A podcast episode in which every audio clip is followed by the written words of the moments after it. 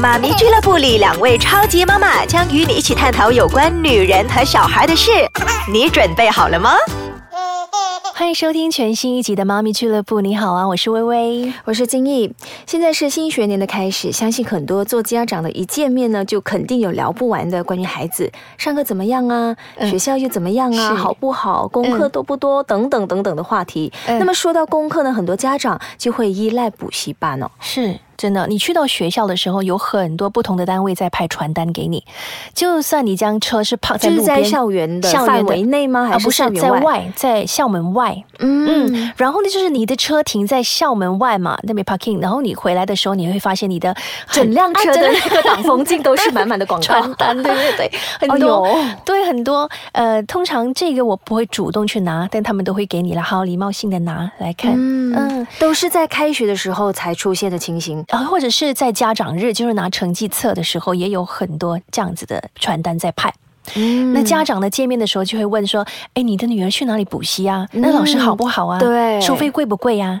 有没有说安排交通载她回学校是怎么？这个都会聊。是，可是以前呢，我们不是每个小孩都会去补习啊，除非是呃你的学业真的是跟不上，或者是刚好是考试年，然后家长呢就会送孩子去补习。然后当然有一些家长呢就是望子成龙、望女成凤，他们会送孩子去参加各种科目的补习班。可是现在的补习好像成为了一个趋势，你知道吗？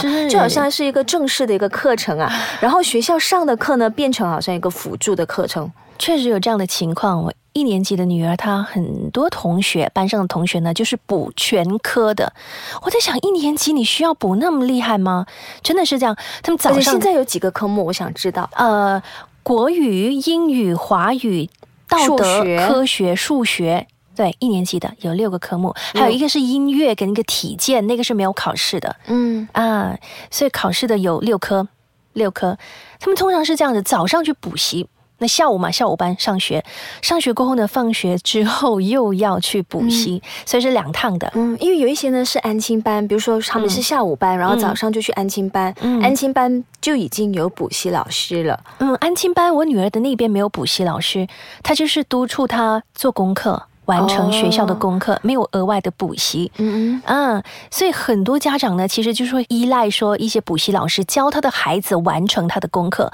比如今天要写画、写作文，他们叫写画，比较简单的。哦啊，就是有一些句子给你，呃，然后呢有一个图画给你，你要看图写作文啊，他们叫写画。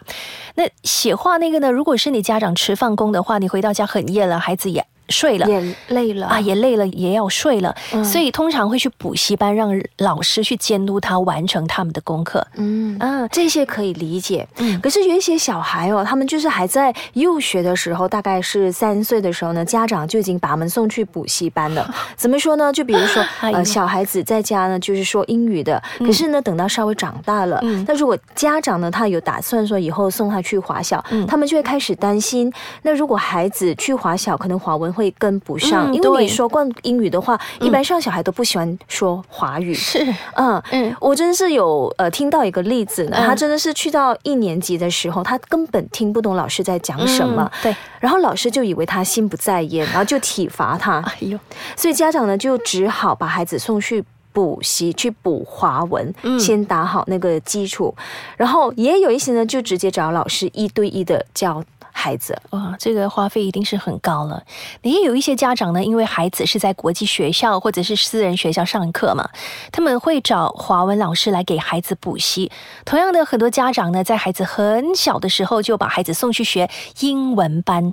有些是自小学英语嘛，但是就要去补习华语了。有一些呢，反而是讲华语讲惯了，就担心他英语掌握不好，所以要送他去学英语课。但是有一些呢，在家说英语的也是去上英语补习班。我觉得还说的不够正统吗？就是要他们写得好啊！哇，我女儿都没有这些。天生天养的感觉。这 家长真的是精打细算。嗯那曾经呢，听说呃，一些家长呢在讨论着呢，呃，孩子的在学校的老师上课的时候其实是比较敷衍哦，有吗？然后呢，我的还好。他他其实是说，呃，下课的时候呢，就是呃，让你参加他的补习班。这个说法其实是无从考证啦。不过我看到的例子就是说，家长，嗯，他直接请，像刚才我说的，他请一对一的那个老师来教这个小孩哦。而重点是小孩是还没上小学的，可能是我孤陋寡闻，我真的是第一次听到，是有一点吓到。也就是补全科，嗯，还没上小学哦。呃，我看到的例子就是补一科，补英文科。哇，结果还没上小学，难道现在就是小学或者是华小的课程纲要真的是那么难搞吗？呃，确实比以前难 很多。先休息一会儿，稍后我们继续聊。好，呃，为什么现在的孩子呢都很依赖补习？是不是现在的课程都比以前难很多？嗯，对，那是肯定，肯定。我翻阅了孩子的课本，然后去看，我小学一年级就要念古诗了。我们小学有吗？一年级？嗯，我们是到了四年级才开始学成语、谚语，对吗？对。然后古诗就是所谓的名句精华，应该是中学，中学对不对？什么赠汪伦呐、早发白帝城那种，我一年级就有。我中学，我中学的老师才教我。然后三年级的姐姐呢，跟一年级的妹妹，他们的课程呢是有改变过了，就是姐姐三年级的时候的课程还是旧的，到妹妹的时候呢就是新的。这样子，所以我发现到我跟他们两个温习功课，拿科学来做例子吧。嗯，我跟妹妹温习的功课说啊，科学这个啊，动物那个人类呢要有什么庇护所啦，要有空气啦，要有食物这样子。嗯啊，OK OK，好了，我就温习功课完了，明天要考试了。到姐姐到你了，来科学来看一下，怎么都一样？哎。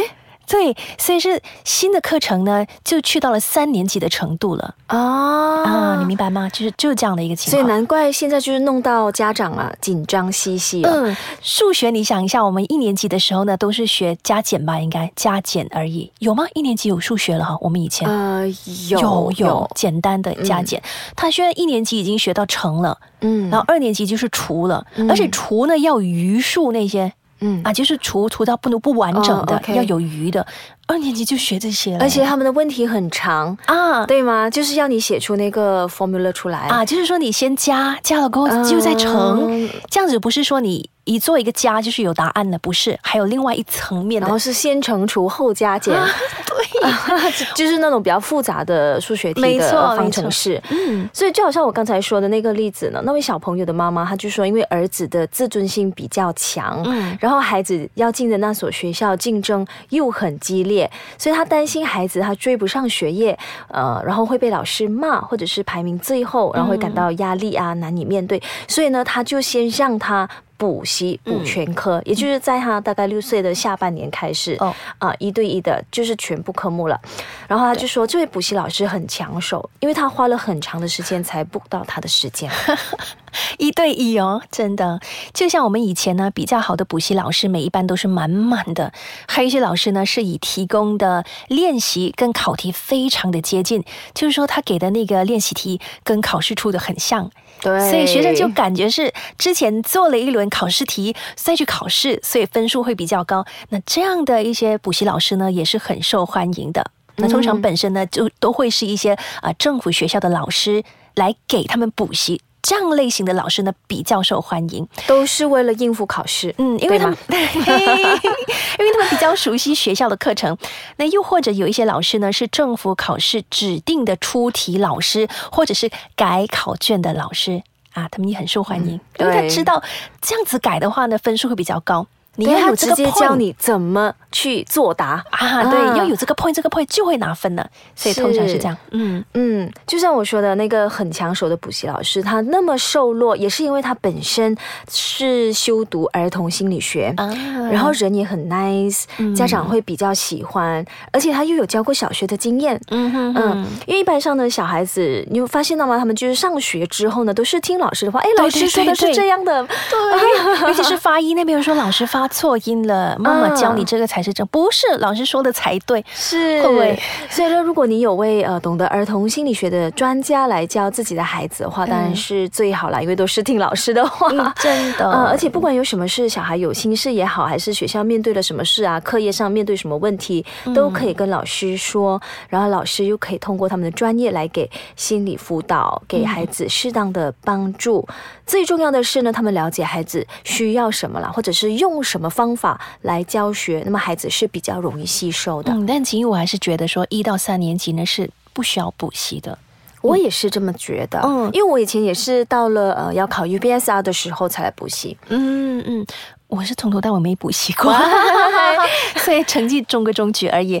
好像今年开学，我女儿四年级了嘛，发现她的国语的掌握能力比较弱，所以我就会让她去补国语这一科。嗯，再过后再看一看有没有进步，呃，就是比其他的科目还掌握的不错的，我就没有打算让他去补习。是，我也有这么打算呢，就是说一年级肯定是不会让孩子补习了，嗯嗯，然后二三，对，像你说的，嗯。就看他的掌握的能力，是以后的课程会变得怎么样，我们也不知道。嗯，也对，也对。你现在补，然后以后更难了。这样，我反而觉得说，利用那些补习的时间来给他呃上一些课外活动，对，比如去运动一下啊，参加一些学会啊，学一些才艺啊。对对对，哦，我觉得这样，或者是兴趣班，嗯，小孩很喜欢，这反而更好。我更喜欢女儿去参加这些活动，就是不要剥夺他们呃学习这一方面的时间吧。对对对，那其实呢，适当的补习啦，其实是可以提升孩子的学术水平。尤其现在都是双薪家庭嘛，很多家长呢，呃，都很少能够陪孩子做功课了。所以，如果孩子放学之后呢，有补习班，至少有人去监督孩子做功课。嗯，有不懂的地方呢，还是在学校跟不上的话呢，去补习那边可以恶补回来。嗯，而且呢，我们也要适可而止啊，不能让小孩的童年呢就只剩下补习。嗯，很多时候我们让孩子补习呢，还不是为了让他们应付学校的考试，对吗？可是有没有想过呢？不是每一个孩子的强项都是在学术上的。嗯，如果一个孩子本身有其他的天赋，比如体育啊、音乐或者是某个科目特别的好，可是我们就是逼孩子去补完所有的科目，剥夺了他们那个呃其他方面的学习的时间。我这样子，我觉得很。浪费哦，你搞不好你就是埋没人才了。现在的学校也是这样，他们会注重课外活动。然后你如果是要上中学嘛，他就看你的 UPSR 成绩。之余，如果你有代表学校参加一些比赛，拿到一些奖的话呢，你也可以进入比较好的学校。所以课外活动不能忽略。嗯，对对对，这也是我们以前一路来都在呃进行的一个制度。对对对，现在更加强调这个部分。好的，我们这集呢就聊到这里啦，我们下期再见，再见，拜拜，拜。